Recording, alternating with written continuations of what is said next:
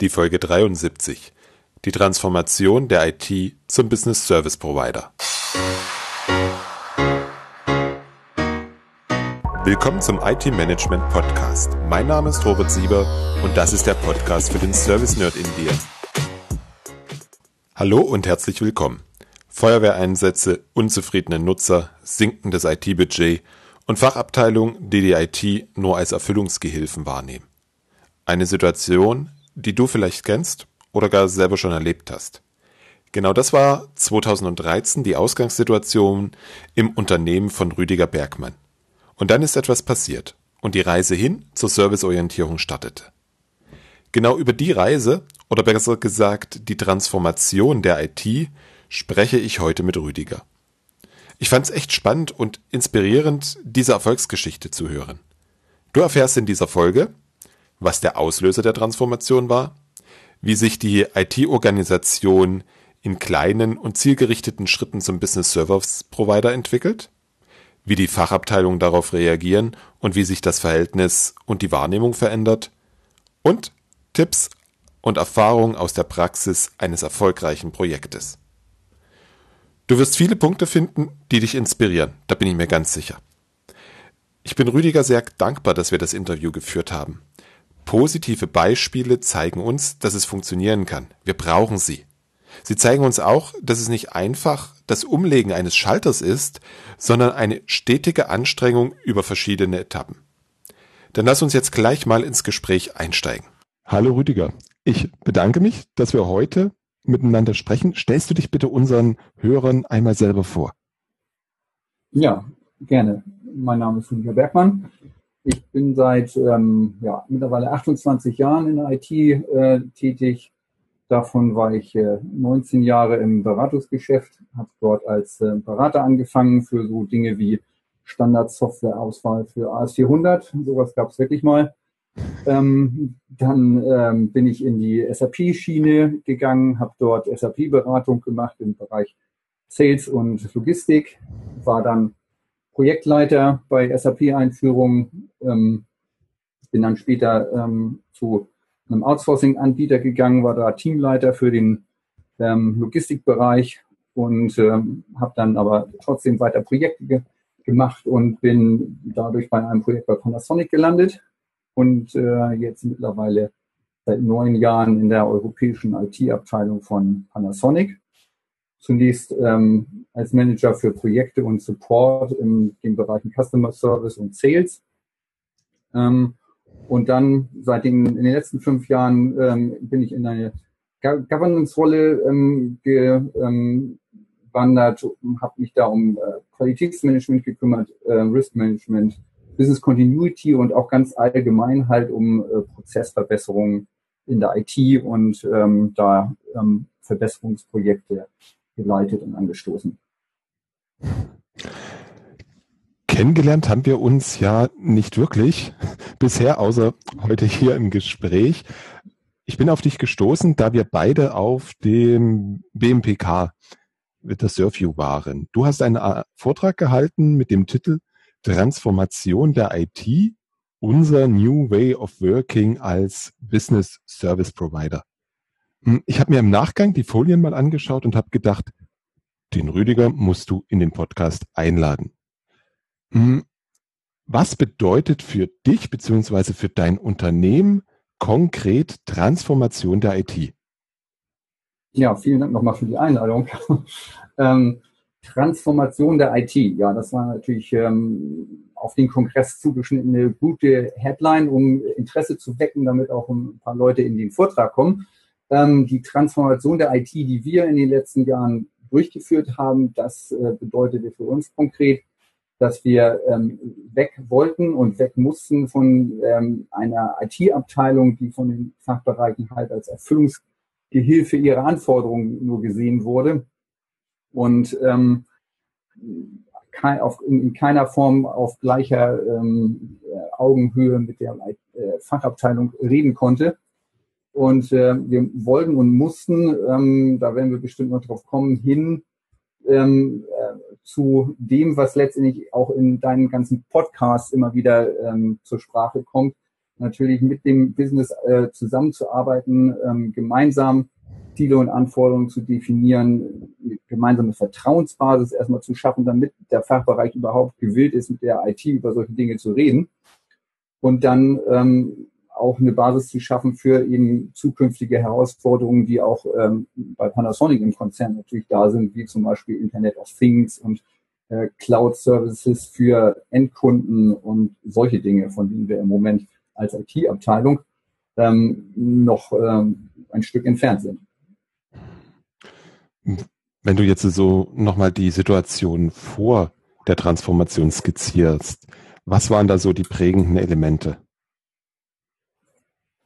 Ähm, die Ausgangssituation, äh, vor der wir so 2012, 2013 gestanden haben, war halt die einer IT-Abteilung, die unter extremem Kostendruck steht, ähm, die ähm, im Plan Build Run ähm, ähm, ja, als Plan Build Run Abteilung aufgestellt waren. Und ähm, die, äh, die mit diversen Kunden einerseits Richtung, äh, mit diversen Problemen einerseits Richtung äh, Kunden und Nutzer zu kämpfen hatte und auf der anderen Seite auch diversen internen Themen, die wir bearbeiten mussten. Also Richtung Kunden war das einmal die mangelnde Akzeptanz im, im, im Fachbereich und äh, die ähm, ja, schlechte Qualität äh, des Supports, die von den Nutzern so empfunden wurde. Äh, intern waren das wiederum Dinge wie ähm, mangelnde Zusammenarbeit in den einzelnen äh, zwischen den einzelnen Abteilungen oder Towern, wie man sich das so schön vorstellt als als äh, Turm, wo jeder auf sein, über seine ein, eigenen Funde wacht und dann eben ähm, ja eben die fehlende Serviceorientierung, so wie das in allen äh, ähm, Podcasts rüberkommt. Ähm, das war so ein, so ein klassisches, so ein klassisches, klassischer Fall eigentlich, ne? dass wir halt ähm, das Gefühl hatten, jetzt so, so geht's nicht weiter. Ne? Der Kostendruck war in den letzten Jahren so stark geworden, ähm, mit einer Zielvorgabe von minus zehn Prozent jedes Jahr, dass eigentlich kein Spielraum mal für, war für, für äh, noch nicht mal für Upgrades der bestehenden Applikationen. Also man war wirklich in der, in der Sackgasse. Mhm. Und da äh, hat halt eine Führungskraft dann gesagt, wir müssen jetzt in diese Richtung gehen, in die Richtung Service Management, wenn wir hier überhaupt noch eine Chance haben wollen. Das, du beschreibst eine Situation, die, glaube ich, sehr viele unserer Hörer kennen und wahrscheinlich auch täglich erleben. In der Regel hat ja dann die Führungskraft so quasi die Eigenschaft beziehungsweise das Beharrungsvermögen zu sagen, ja, das ist so, das können wir nicht ändern und solange ich mein Budget einhalte, bin ich eine gute Führungskraft. Das heißt, ihr hattet eine andere Führungskraft. Ja, wir waren damals gerade in einer, in einer Umbruchsituation. Ähm, der IT-Leiter, äh, der bisher da war, ist halt äh, hm.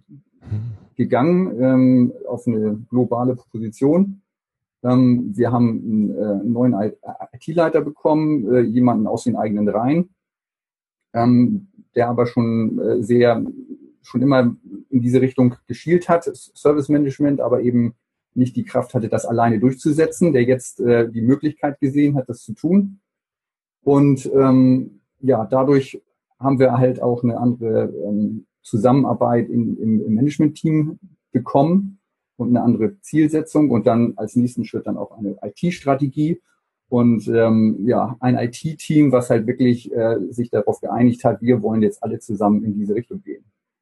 Und das war der entscheidende Auslöser, ähm, um wegzukommen aus der äh, alten, starren äh, ähm, Situation, wo es eher gegeneinander ging als füreinander, äh, in, in, in die Situation, äh, wo man wirklich gesehen hat, okay, jetzt äh, reden die nicht nur darüber, jetzt wollen sie auch wirklich was tun. Mhm. Das heißt, eine quasi eine Glückssituation, der Personalwechsel und das neue Personal hat die Chance erkannt und die Chance auch entsprechend genutzt. Mhm. mhm. Jetzt, bevor wir über die Transformation an sich sprechen, jetzt kostet so eine Transformation ja auch Geld. Mhm. Wie hat er ja, das locker okay. gemacht? ähm, ja, mehr, mehr oder weniger Geld. Ne? Wir, wir, äh, die, die Frage ähm, war hier, wie viel externen Aufwand äh, brauchen wir, wie viele externe Berater brauchen wir dazu. schaffen wir das aus, aus eigener Kraft? Ähm, haben wir das Know-how an Bord? Und ähm, da hatten wir den glücklichen Fall, dass wir relativ viel Know-how an, an Bord hatten von äh, Kollegen, die aus ähm, unterschiedlichen ähm, Kontexten, teilweise auch anderen Beratungsunternehmen zu Panasonic gewechselt waren in den Jahren davor, ähm, so wir halt einen relativ geringen Aufwand an, an externen Support und an wirklichen externen Kosten dann braucht. Ne? Dann hat natürlich auch interne Kosten durch den Aufwand. Mhm. Aber ähm, die externen Kosten waren relativ gering. Wir haben angefangen mit einem ähm, Service Management Projekt, sage ich da äh, mal zu, ähm, wo wir uns grundsätzlich darüber unterhalten haben, äh, was ist denn da eigentlich anders? Welche neue Rollen, welche neuen, neuen Rollen brauchen wir eigentlich? Ähm, welche, welche Tools brauchen wir dafür? Ähm, nicht IT-Tools, sondern welche, welche äh, ähm, Handwerkszeuge brauchen wir, um äh, überhaupt in diese Richtung zu gehen. Und da haben wir halt sehr ähm, einfach angefangen. Ähm, der Schwerpunkt war eigentlich auf der Diskussion darüber, äh, was ist eigentlich ein, äh, ein Service Owner, was muss der Service Owner eigentlich tun, was für Rechte und Pflichten hat der und ähm, darüber einen Konsens zu schaffen in dem Projektteam dann, ähm, ja, das hat einige Zeit gedauert ähm, zusammen mit dem Berater, der uns da un unterstützt hat. Und ähm, ja, so nach ein, anderthalb Jahren waren wir dann so weit, dass wir wussten, okay, wir haben jetzt äh, ein Grundset an, an Services definiert, wir haben ähm, Servicebeschreibungen, wir wissen, wie die aussehen sollen und haben auch die ersten erstellt und äh, wir haben sowas wie eine Grundidee, wie das Servicekatalog aussehen kann. Das war so die, die Basis. Mhm. Was sind da beispielsweise für Services entstanden? Hm, ja, wir haben das grob aufgeteilt in äh, Infrastrukturservices erstmal und Applikationsservices dann äh, eine Ebene runtergebrochen in Dinge wie äh, Communication, mhm. ähm, Workplace Services, ähm, dann im Applikationsumfeld haben wir das aufgeteilt in äh, Web Services, also webbasierte Services und ähm, ja, Services auf der Basis, äh, die irgendwas im großen Umfeld von SAP zu tun haben, was bei uns ein ähm, Hauptthema ist. Und äh, das wiederum runtergebrochen dann in ähm, Services wie zum Beispiel ähm, Planung im SAP-System oder äh, Reporting im SAP-System oder ja, beim SAP-System haben wir uns den schwer getan zu sagen, wie weit differenzieren wir das aus oder lassen wir das als einen großen Block da. Das hat sich auch im Laufe der letzten vier, fünf Jahren ein bisschen geändert, so hin und her. Und mittlerweile, so seit einem Jahr, haben wir eigentlich einen sehr stabilen Servicekatalog, wo wir so 50, 60 Services jetzt definiert haben, die auch in dieser Form ähm, den Kunden in Rechnung gestellt werden, ähm, wo wir ähm, diese Services auch ähm, einzelnen Service-Ownern zugeordnet haben und eben auch die Kosten der Services ermitteln. Das heißt, es gab auch intern in der Firma eine Veränderung der Verrechnung. Ich gehe mal davon aus, im Vorfeld gab es eine Umlage für IT und jetzt gibt es eine verbrauchsorientierte Abrechnung. Das ist ähm, also erstmal grundsätzlich zur Struktur von, von Panasonic. Es ist halt ähm, ähm, grundsätzlich eine sehr kleinteilige Struktur. Das heißt, die einzelnen Einheiten haben so eine Größe, die einzelnen Firmen haben so eine Größe zwischen ähm, teilweise nur 20 Leuten bis äh, 1000, sage ich jetzt mal, wenn es eine Fabrik ist. Und ähm, die IT ist halt als ähm, zentrale Einheit ähm, Dienstleister für diese unterschiedlichen Firmen in Europa und stellt eben auch Rechnungen. Es gab eine, eine Umlage, die mehr oder weniger transparent äh, mit mehr oder weniger starken politischen Einfluss halt äh, definiert worden ist. Und ähm, die hat sich im Laufe der Zeit halt ähm, stärker an Fakten orientiert, an den äh, tatsächlichen Nutzen und Kosten. Und ähm, bei der Frage der ähm, verbrauchsabhängigen Abrechnung äh, ist immer so die, die Frage, wie viel Aufwand generiere ich für etwas, ähm, was letztendlich ja nur äh, Geld hin und her schieben von A nach B ist innerhalb eines Konzerns. Deswegen ähm, haben wir auch intern immer uns die, die Frage gestellt, äh, müssen wir wirklich so viel Aufwand betreiben, um einen Service einzeln abzurechnen, der pro User im Monat 3,60 Euro kostet. Ähm, wenn man das nämlich so genau macht und den einzelnen äh, Abteilungen und, und Firmen dann wirklich äh, eine Liste der, der User äh, zeigt mit äh, 115 Einträgen, ähm, von denen zehn Leute im letzten Monat äh, die Abteilung gewechselt haben, dann erzeugt das mehr internen Klärungsaufwand, als es letztendlich der, der Firma irgendwas bringt. Mhm. Das ist unsere Erfahrung da. Wir haben aber trotzdem äh, neu, neue Service, die wir, Services, die wir eingeführt haben, immer darauf geprüft, können wir das einzeln abrechnen, weil das Ziel ist letztendlich, es verbrauchsorientiert abrechnen zu, zu wollen, soweit es wirklich sinnvoll ist und ähm, für den Kunden dann auch Mehrwert bringt. Mhm. Das ist ja ein wichtiger Grundsatz, zu sagen, die Erstellung der Rechnung darf nicht zu viel Aufwand machen und die Prüfung der Rechnung auf der anderen Seite darf auch wenig Aufwand äh, bedeuten. Und pro Nutzer pro Monat ist ja nur eine mögliche Abrechnungseinheit. Da sind ja verschiedene andere Dinge dann durchaus denkbar. Wie sieht es dann jetzt momentan konkret aus? Gibt es immer noch die Umlage oder? Ja, es gibt ähm, ähm, den Großteil der, der Services wird halt ähm, basierend auf äh, einer Umlage festgelegt. Ähm, die aber pro Service definiert ist mhm. nach bestimmten ähm, ja, Verteilungskriterien. Mhm. Und wir haben jetzt, sage ich mal, so Größenordnung, muss ich jetzt lügen, fünf bis zehn sowas Services, die wir wirklich einzeln abrechnen. Wenn man zum Beispiel über ähm, ähm, mobile ähm, Geräte nachdenkt oder mhm. äh, Laptops zum Beispiel. Mhm. Solche Dinge, die man wirklich einzeln gut äh, nachvollziehen kann und ähm, die halt auch eine, eine Größenordnung haben, wo so eine Einzelabrechnung auch ähm, irgendwo sinnvoll ist. Mhm. Also hat die Fachabteilung und habt ihr letztlich schon ein ganzes Stück mehr Transparenz gewonnen, was wo welche Kosten verursacht, richtig? Genau, das haben wir auch in, intern dadurch geschafft, dass äh, wir das Controlling halt äh, verstärkt haben, dass es einfach mehr äh, Leute da sind, die sich darum kümmern können, nachzuvollziehen, ähm, was ist denn jetzt eigentlich äh, wohin gebucht und ist das so okay? Und ähm, auf der anderen Seite auch dadurch, dass die einzelnen Service-Owner, die für ihre Services zuständig sind, im Laufe der letzten Jahre viel mehr Erfahrung darin gewonnen haben, äh, zu verstehen, wo kommen denn eigentlich diese Kosten her, die für meinen Service da sind, was für welche Verträge hängen dahinter und wie kann ich diese Kosten beeinflussen oder wie kann ich diese Kosten stärker ähm, variabilisieren von hohen Fixkostenanteil eben auf einen etwas niedrigeren Fixkostenanteil. Was ich immer ganz spannend finde, ist, wie die Fachabteilung beziehungsweise der, der Kunde, also bei euch die Firmen, darauf reagieren, wenn ihr, äh, wenn man ankommt und sagt, hey, wir wollen jetzt das Abrechnungsmodell ändern. Was, was habt ihr da für Erfahrungen gesammelt? Ja, das ist sicherlich ein, einer der kritischen Punkte, weil ähm, letztendlich interessiert sich die Fachabteilung eigentlich nicht dafür. Ne? Okay. Die wollen ihr Geschäft machen ähm, und IT äh, muss funktionieren und mhm. muss mich äh, so gut wie möglich unterstützen. Und ähm, wie die das jetzt im Detail genau abrechnen, ist dem Finanzdirektor beim Kundenunternehmen eigentlich äh, nicht so relevant, solange die Kosten dadurch nicht steigen. Gut, ähm, und Hauptsache 10% billiger jedes Jahr. Das war ja eins der Probleme, wo ihr hergekommen seid.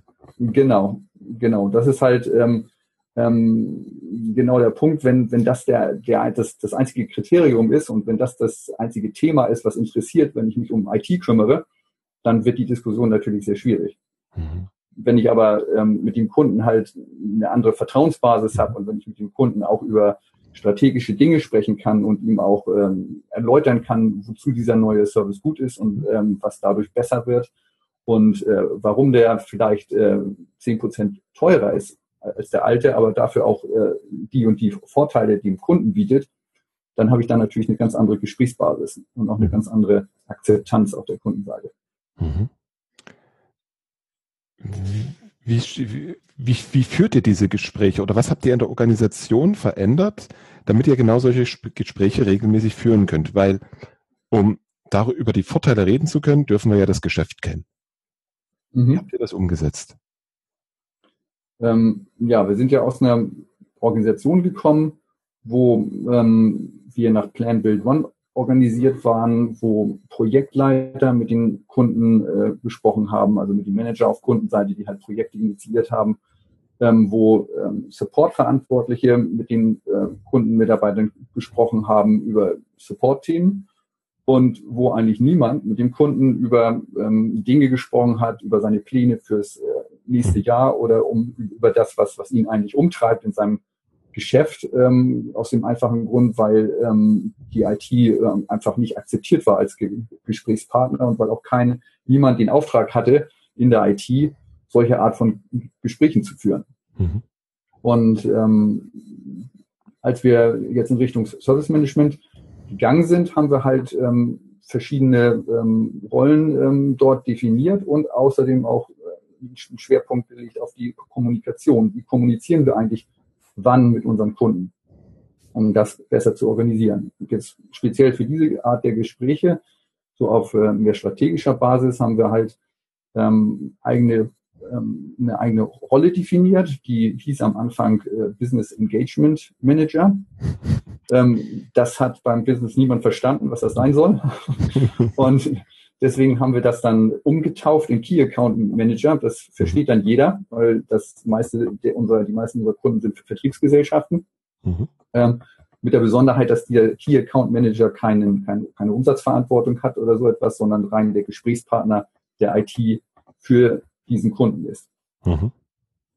Und äh, die Kollegen haben jetzt die explizite Aufgabe, halt solche Themen an, anzusprechen und auch äh, ähm, alle Sorten von Beschwerden entgegenzunehmen als, als einer zusätzlicher Kanal, der sicherstellt, dass halt der Kunde, wenn ihm das wichtig ist, auch schnell eine Antwort erhält. Gerade eben die äh, Mitarbeiter auf der Management-Ebene beim Kunden. Mhm. Um, ja, auch eine spannende Erfahrung, dass man sich auf die, die Welt seines Kunden ein bisschen einstellen darf. Business Engagement Manager hm, kennen wir wahrscheinlich alle, äh, aber wenn, wenn der Kunde die Rolle nicht kennt, den Namen nicht kennt, dann wird die Rolle nie die Akzeptanz finden. Und das ist auch ein ganz wichtiger Faktor, da einfach drauf einzugehen. Mhm. Ja, genau, das haben wir halt auch lernen müssen, dass, mhm. dass wir eben in der Sprache des Kunden sprechen müssen ähm, sonst, sonst ist halt äh, die Akzeptanz auch nicht da. Wenn man erstmal eine Viertelstunde erklären muss, was denn mein, mein Job ist, dann äh, brauche ich über strategische IT-Themen dann nicht mehr zu sprechen. Mhm. mhm. Gab es so einen Moment, wo ihr gesagt habt, jetzt da, jetzt ist der Durchbruch erreicht, jetzt akzeptieren Sie uns?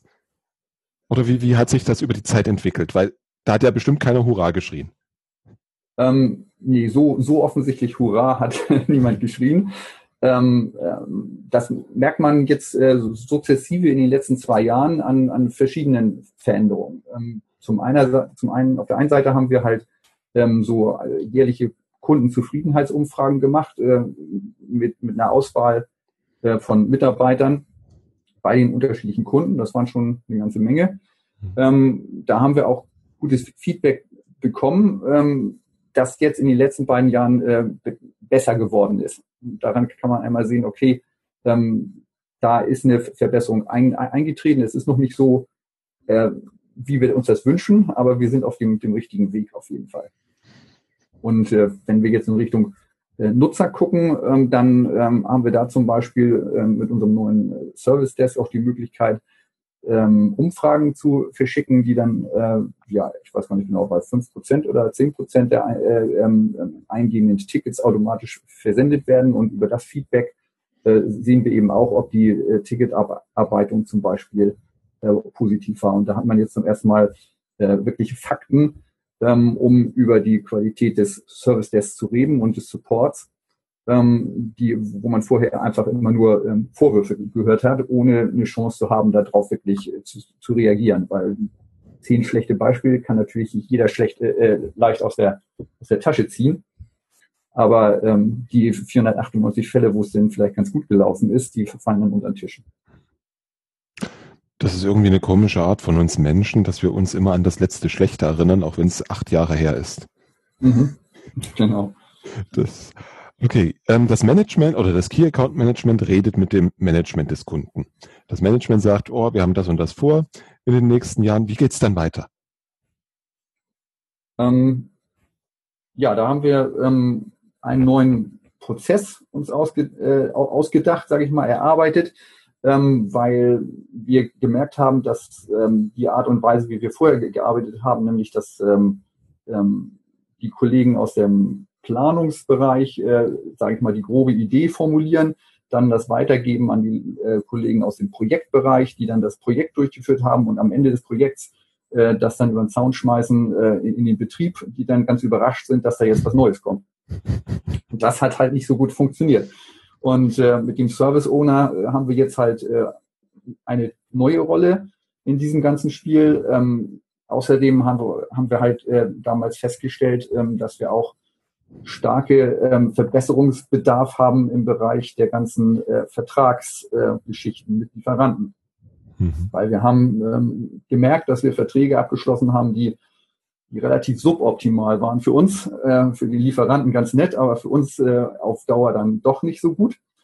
Ähm, und äh, deswegen haben, haben wir äh, gesagt, das ist sicherlich ein Bereich, den wir auch stärken müssen. Und haben dann ähm, explizit die Rolle des Supplier Managers definiert, wo vorher die Verträge halt äh, mal von den Supportverantwortlichen gemacht wurden und mal vom Einkäufer und mal vom äh, Manager, weil der ähm, Betrag halt entsprechend hoch war. Äh, also es gab keine richtig zugeordneten Zuständigkeiten und niemand fühlte sich so richtig verantwortlich und niemand hat darauf geachtet, dass wann denn der Vertrag vielleicht mal ausläuft.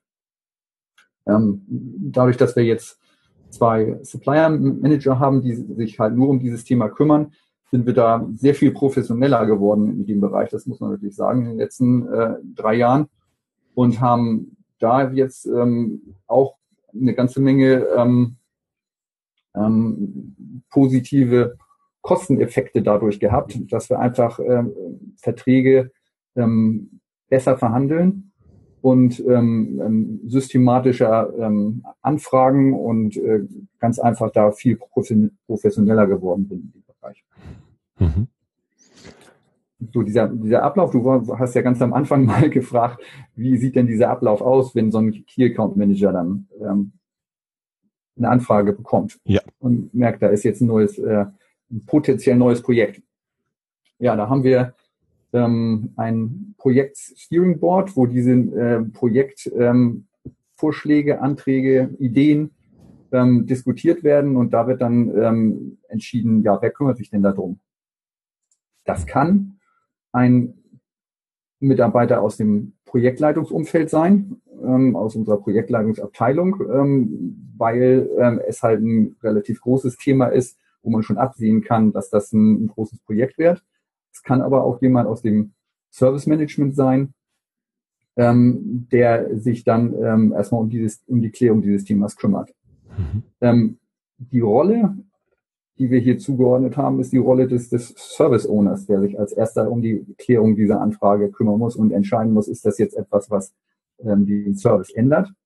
Oder ist das jetzt ähm, etwas, was äh, Kostenimpact auf meinen Service hat? Oder ist das etwas, was so klein ist, dass es weder das eine noch das andere ist, sondern einfach nur eine kleine Ergänzung zu einem bestehenden Service? Mhm. Ähm, wie du siehst, ich habe hier mit, Absicht gesagt, die Rolle, das heißt, ähm, wir haben ähm, jetzt nicht fest äh, definiert, wer aus welcher Abteilung ähm, jetzt diesen ersten Schritt tun muss, sondern ähm, wir haben das mit Absicht ein bisschen variabel gehalten, um halt ähm, je nach Bedarf da entscheiden zu können. Was wir definiert haben, sind halt, welche Aufgaben müssen erfüllt werden. Mhm.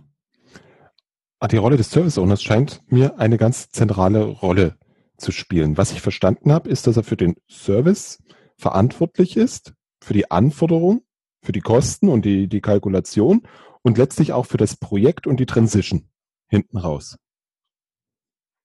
Hm, bis auf das Thema Projekt und verantwortlich in dem Zusammenhang würde ich zustimmen. Mhm. Ähm, verantwortlich für das äh, Projekt ist der Projektmanager, mhm. der dann den Service Owner ähm, in sein Projekt ähm, so mit aufnehmen muss, wie das für dieses Projekt halt sinnvoll ist. Mhm. Der ähm, Service Owner nimmt, bringt halt die, die Expertise mit ein für seinen Service und ähm, muss halt Dinge klären, die in seinen Verantwortungsbereich äh, fallen, wie zum Beispiel äh, die Kosten. Der Projektmanager muss halt dafür sorgen, dass alle Aufgaben im Rahmen des Projekts äh, erledigt werden, äh, so wie das mit dem Kunden vereinbart worden ist. Mhm. Also ist der Service Owner im Projekt quasi sowas wie der Kundenvertreter? Oder gibt's den da extra noch? Hm, nee, Kundenvertreter würde ich nicht sagen. Also der Service Owner ist eher der Vertreter des ähm, ja, der IT, der Operation, der ähm, ähm, ja, eigentlich grundsätzlich der IT. Der sieht das halt ganzheitlich, das Thema, ähm, sieht nicht nur ähm, das Projekt und die Anforderungen des Kunden für das Projekt, sondern bespricht mit dem Kunden eben auch ähm, die Anforderungen über das Projekt hinaus, mhm. nämlich für den Betrieb und ähm, macht auch ähm, gleich zu Anfang deutlich, ähm, wie sehen denn die Kosten nicht nur für das Projekt aus, sondern auch die späteren Kosten des äh, Betriebs. Mhm. Um das mal an einem klassischen Beispiel mal zu äh, bringen. Wir haben gerade ähm, das Thema Office 365 zum Beispiel hier bei uns äh, im Haus äh, mit Outlook-Einführung und SharePoint und solchen Dingen. Ähm, ja, da steht halt zu Anfang des Projektes äh, fest, bevor ähm, der, der erste große Aufwand getrieben wird, um es ein, einzuführen. Ja, wir wissen, das äh, wird so und so teuer. Wir haben äh, Software as a Service in diesem Fall, also SharePoint aus der Cloud. Ähm, da wissen wir auch genau, wie viel das kosten wird. Wir kalkulieren das durch und sagen dem Kunden dann am, am, am Anfang des Projekts auch schon, okay, das kostet dich pro User pro Monat 3,65 Euro zum Beispiel auch für den späteren Betrieb dann halt, so dass, dass der Kunde das äh, gleich zu Anfang eben auch weiß und dass wir das eben auch vernünftig durchkalkuliert haben, was früher nie der Fall war. Mhm. Was dann immer zu kleinen Überraschungen führt, wenn dann ein Projekt in den äh, Betrieb kommt und keiner weiß davon und der Kunde muss auf einmal was bezahlen. Und der Kunde kann in dem Fall dann ja auch noch sagen, oh nee, ich dachte jetzt, das wird nicht so teuer, lassen wir lieber. Ähm, lassen wir lieber ist in dem Fall unwahrscheinlich, aber er mhm. kann natürlich sagen, äh, ihr habt mir das ja gar nicht gesagt, ihr habt mir gesagt, das kostet 100.000 mhm. und äh, danach habt ihr mir ja überhaupt keine Aussage darüber gemacht oder vielleicht hat der Projektleiter sogar sträflicherweise irgendwann am Anfang des Projekts mal gesagt, ja, das wird denn ja nicht mehr als so und so viel pro Monat. Mhm. mhm. Ja, was dann hinterher so äh, natürlich nicht eingehalten werden kann. Ich handhabe das bei mir ja ähnlich. Ich gehe im Vorfeld hin, nachdem wir Anforderungsaufnahme gemacht haben, Lastenheft geschrieben haben, was auch immer notwendig ist, dass ich den Service, soweit ich ihn jetzt überblicken kann, kalkuliere. Meine Kunden bekommen von mir ein Angebot und können dann sagen, äh, ja, so möchten wir das haben oder nein, das ist uns zu teuer oder was müssen wir tun, damit es billiger wird. Mhm. Und das denke ich mal, wird bei euch auch funktionieren, oder?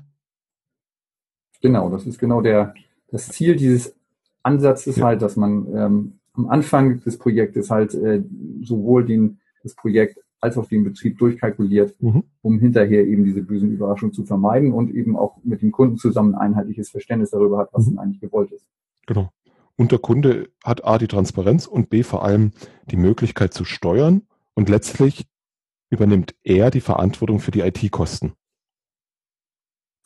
Genau, das ist eine, eine der, der großen ähm, ähm, Themen ja immer, dass man ähm, schlecht hinterher hin, hingehen kann und sagen kann, okay, wir ähm, möchten jetzt so und so viel haben für irgendwas, was man vorher gar nicht genau definiert hat. Und letztendlich ist dann immer die IT in der Erklärungsnot, warum das denn jetzt so, so und so teuer geworden ist. Mhm. Und wenn er zehn Prozent sparen will, muss er uns sagen, an welcher Stelle. Genau, das ist auch eins der, der Themen, deswegen ja auch die, die äh, Frage bei, bei jedem neuen Service, ähm, was kann man variabel gestalten? Mhm. Ähm, deswegen auch unsere Tendenz in den letzten Jahren weiterhin zu ähm, Cloud-gestützten Services oder Software as a Service, wo es dann auch Modelle gibt, dass man äh, einen Webshop nach Umsatz bezahlt zum Beispiel ähm, was dann auch ähm, dem Kunden natürlich hilft zu sagen, okay, ähm, das kann ich dann nachvollziehen, wenn ich wenig Umsatz habe, muss ich auch nur wenig bezahlen.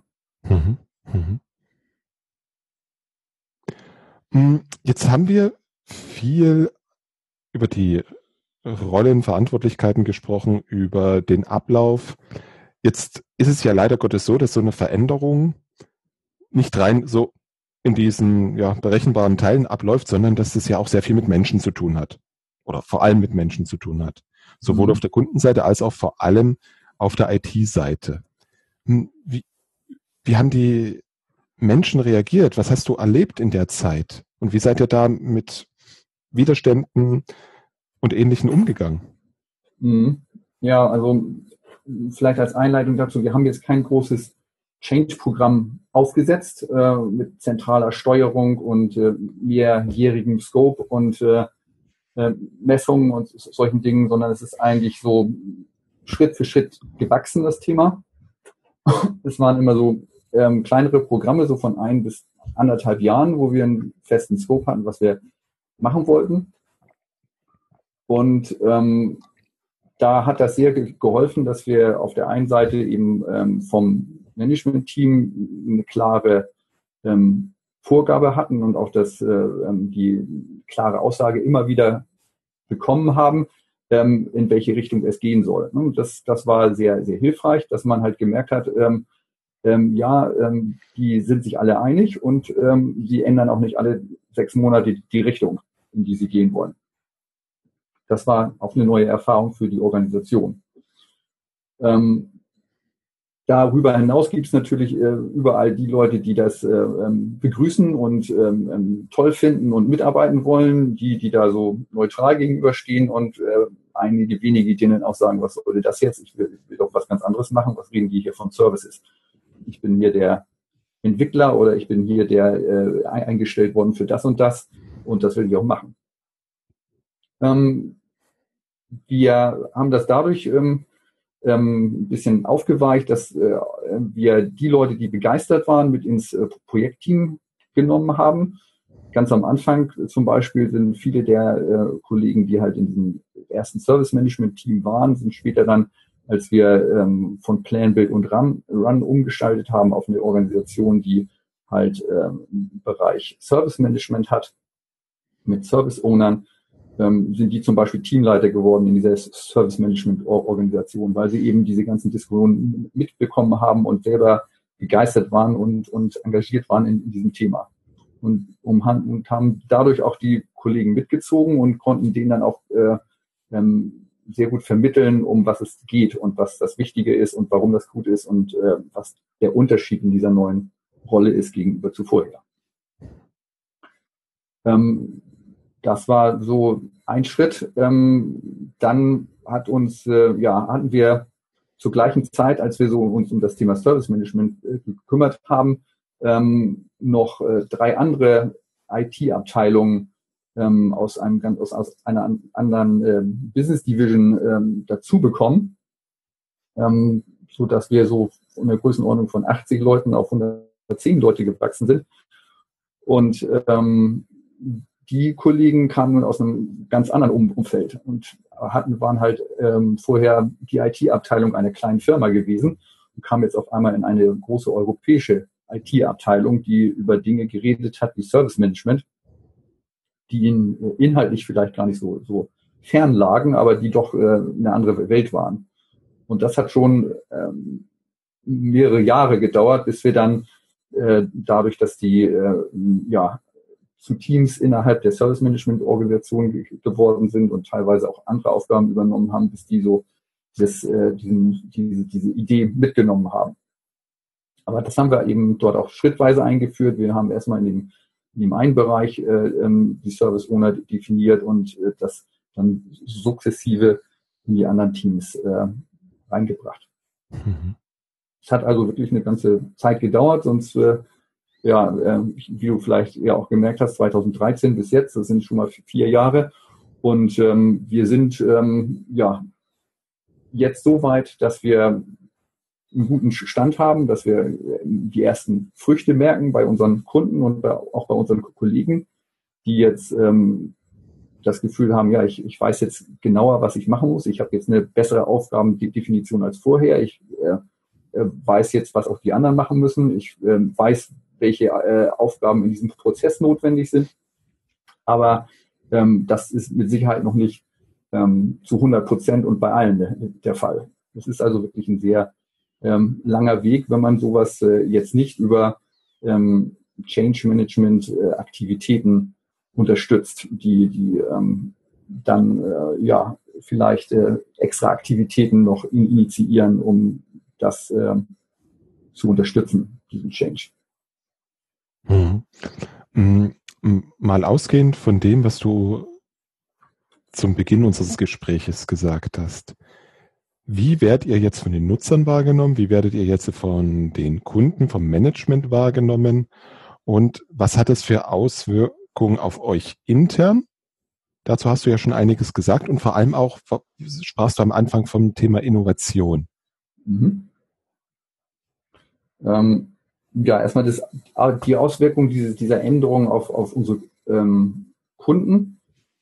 Ähm, muss ich sagen, dass das äh, wirklich überall positiv angekommen ist. Wir haben ähm, da jetzt ein ganz anderes äh, Standing gegenüber den ähm, Managern bei, beim Kunden. Wir werden mehr akzeptiert. Ähm, ähm, das ist, ist natürlich auch von äh, Kunde zu Kunde etwas unterschiedlich, aber es gibt da wirklich die, die Leute, die sagen, äh, ich finde das toll, dass ihr euch jetzt so verändert habt. Wir ähm, wollen zum Beispiel in Richtung ähm, Geschäftsprozessmanagement gehen. Wir haben gesehen, dass ihr da was macht.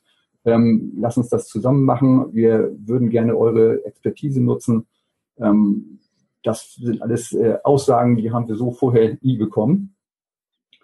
Ähm, da merkt man also ganz, ganz deutlich, dass sich was verbessert hat. Wir haben auch äh, sehr positives Feedback durch unsere, äh, für unsere Key Account Manager bekommen und für die zusätzliche Kommunikation, die wir halt äh, initiiert haben. Einerseits durch Newsletter zum Beispiel oder durch Abstimmrunden mit den äh, verschiedenen Betriebsräten aus den verschiedenen äh, Business-Divisionen. Also alles Dinge, die in Richtung Kunde gehen, in Richtung Kommunikation. Das ist sehr positiv angekommen. Richtung äh, der Nutzer merken die auch, dass sich der Service äh, langsam über die Jahre ver verbessert hat. Die, ähm, wir haben eine ganze Reihe von großen Umstellungen gemacht in der letzten Zeit und sind auch immer noch mittendrin. Also neue Netzwerke, neue Rechenzentren, neue Applikationslandschaften, ähm, so dass äh, da auch eine Menge Bewegung drin war, aber ähm, die Nutzer schon merken, dass dadurch durch diese Änderung auch äh, positive Effekte da sind und Services stabiler werden oder innovative, attraktiver werden. Das äh, ist halt ähm, zusätzlich zu den Anlaufschwierigkeiten, die natürlich immer bei so einer Umstellung da sind. Ähm, aber wenn man das ähm, eben besser kommuniziert, auch solche Themen, ähm, dann ist da die Akzeptanz natürlich auch höher, als ähm, wenn man dann feststellt, dass irgendwas nicht funktioniert und man versteht nicht so recht, warum. Also da ist die, durch die Kommunikation ist da eine höhere Akzeptanz. Und ähm, du hattest auch noch das Thema Innovation angeschnitten. Mhm. Ähm, ja, Innovation, ähm, wie ich am Anfang geschildert habe, wir kamen ja aus einer Situation, wo der Kostendruck extrem hoch war. Ähm, so hoch, dass äh, man Budgets, die eigentlich für Innovationen gedacht waren, dann auch nutzen musste, um Löcher zu stopfen. Ähm, so groß, dass man ähm, notwendige Upgrades immer wieder verschoben hat, solange bis irgendwelche Softwarepakete außerhalb der, der Wartung waren, ähm, was schon wirklich äh, ja, sträflich ist, sage ich jetzt mal. Und ähm, das haben wir dadurch, dass wir auf, auf der einen Seite eben ähm, kostengünstiger gewirtschaftet haben, dass wir bessere Übersicht über unsere Kosten hatten, überhaupt gesehen haben, wo verschleudern wir vielleicht Geld dass wir eben Verträge besser abgeschlossen haben, hat sich die Situation in den letzten drei, vier Jahren wirklich äh, verbessert. Und die, die Lücke, die wir im Budget am Jahresanfang gehabt haben, ist immer kleiner geworden. Und ähm, wir haben dadurch auch die Chance gehabt, eben ähm, auch durch die neue Führungsmannschaft, die jetzt auch darauf geachtet hat, ähm, wirklich innovativere Themen anzugehen. Und wir haben auch dadurch, dass wir halt dann gesagt haben, okay, wir gehen in Richtung Cloud Services, Software as a Service, ähm, auch noch Potenziale entdeckt, die uns geholfen haben und sind auch jetzt zum Beispiel im SAP-Umfeld ähm, ähm, auf dem Weg äh, Richtung S4 zum Beispiel, ähm, was wir vorher mit unserer alten R3-Vision halt gar nicht zu, zu, zu träumen gewagt haben. Mhm. Das klingt für mich wie eine richtig gute Erfolgsgeschichte. Wobei wir noch lange nicht am Ende sind, das muss man auch dazu sagen. Also okay. ähm, wo, wo es, ist natürlich es soll natürlich äh, dahin gehen, dass wir zum Beispiel ähm, als Partner im Business akzeptiert werden, wenn es um das Thema Internet of Things geht. Ne? Mhm. Also die Bereitstellung so einer, einer Cloud-Plattform, über die verschiedene Geräte miteinander kommunizieren, das wäre so das, das Ziel, auf das wir hinarbeiten, dass wir da als, als äh, Service Provider ähm, die Akzeptanz haben beim, beim Business, wirklich solche kritischen Anwendungen, wo letztendlich dann auch Endkunden natürlich mitarbeiten, mhm. ähm, betreiben können. Mhm. Gibt es da schon Ideen oder einen Plan, wie ihr da hinkommen wollt? Da bin ich jetzt neugierig. ja, da gibt es erste ähm, Pilotgespräche, ähm, ähm, Anwendungen, aber das ist in dem Umfeld natürlich auch ein globales Thema, mhm. ähm, weil natürlich die ganze Produktentwicklung und sowas in, in Japan sitzt. Mhm. Und ähm, da sind ähm, ein, zwei Kollegen von uns dran mit, mit, den, äh, mit den Kollegen in, in Japan. Äh, aber letztendlich werden, wenn solche Themen natürlich auch aus, aus Japan gesteuert und wir können hier in, in Europa nur versuchen, ähm, da entsprechend auf, auf Augenhöhe dann mitzureden. Mhm. Und ähm, eben auch für, für unsere ähm, Landschaft hier die Anforderungen halt mit einzubringen, die halt ähm, Europa hat im Gegensatz zu äh, Japan und anderen mhm. Regionen bei, bei solchen Themen. Mhm. Und ich habe mir sagen lassen von anderen Menschen, die in japanischen Konzernen arbeiten, das ist keine leichte Aufgabe. Das ist wohl wahr, ja. Ähm, wobei sich die, das Verhältnis zwischen, zwischen Zentrale und, und Regionen auch im Laufe der Zeit verändert hat, auch durch Umstellungen, die halt äh, in der Zentrale passiert sind und eine andere Strategie im Gesamtkonzern. Seit 2012 haben wir hier mehr Autonomie be bekommen in Europa und sind halt ähm, jetzt ähm, werden als der ähm, Dienstleister für Gesamteuropa angesehen äh, für alle Business-Divisionen, die es in Europa, die in Europa vertre vertreten sind, was vorher nicht der Fall war, auch aufgrund des, äh, ja, des Images, das wir hatten. Hm. Das ist ein Ziel in Richtung ja, Innovationstreiber im Business zu werden. Habt ihr noch andere Ziele? Ja, das äh, Ziel, was über dem äh, auch in der ähm, Überschrift als äh, Untertitel stand, äh, Business Service Provider. Ähm, was verbindet sich damit letztendlich für, für uns? Ähm, ähm, damit ähm, verbindet sich natürlich einmal, dass man, ähm, wie ich schon gesagt habe, mit dem Kunden auf, auf Augenhöhe diskutieren kann über Themen, die halt ähm, ja, seine Zukunft betreffen und sein Geschäft betreffen. Dass er das Gefühl mhm. hat, dass man sein Geschäft versteht.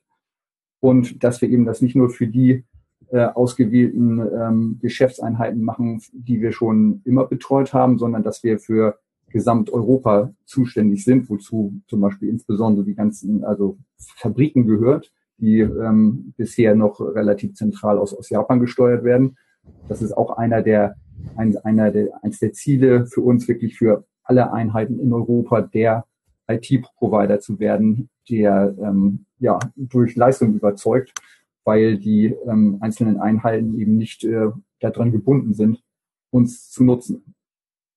Es gibt halt keine Vorgabe, dass wir äh, der IT-Provider sein müssen, sondern wir müssen halt äh, durch unsere Services und unsere Leistungen jeden einzelne, jede einzelne Einheit überzeugen, dass äh, es besser ist, wenn sie mit uns zusammenarbeiten.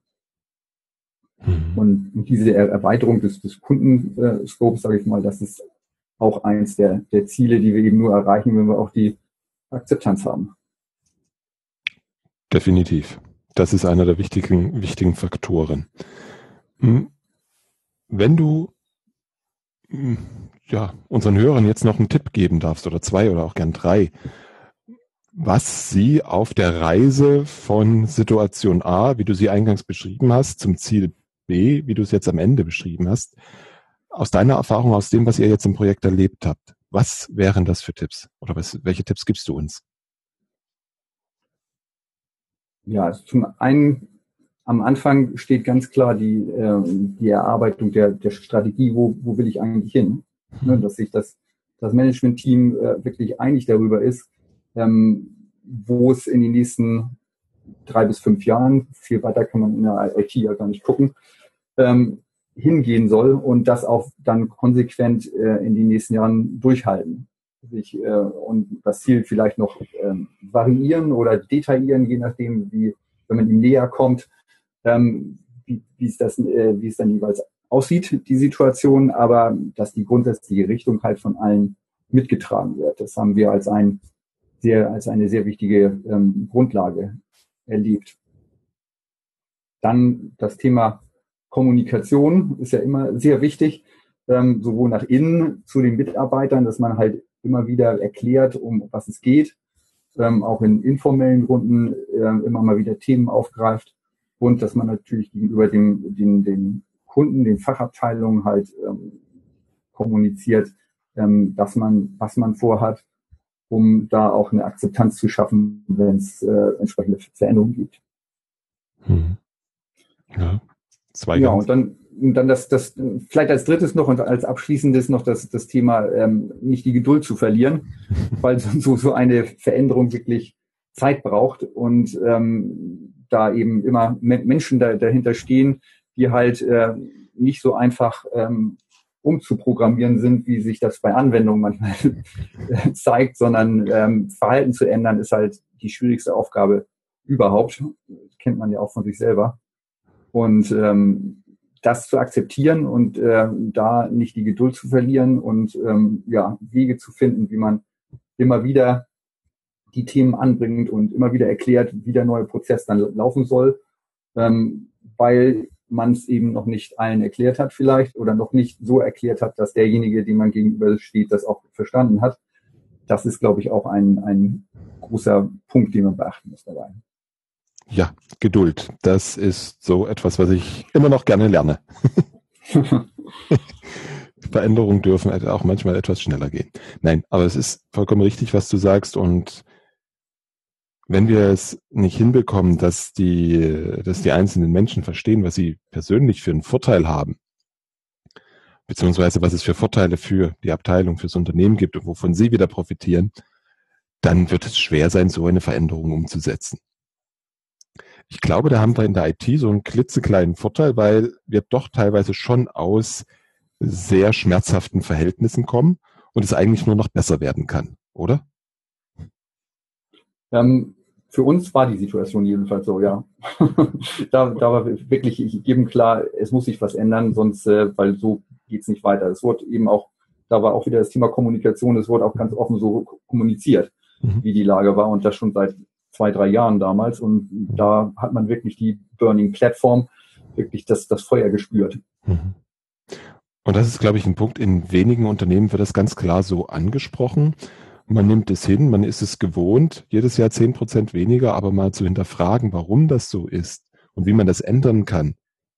Das sollte man einfach mal in einer ruhigen Minute beim Spaziergang im Wald sich selber einfach ehrlich zu sich selber sein und schauen, wie lässt sich das über einen von dir skizzierten Weg oder über Wege, die wir hier ja auch mit anderen Interviewgästen besprechen, wie lässt sich das umsetzen? Und das ist ein ganz, aus meiner Sicht ein ganz, ganz wichtiger Punkt.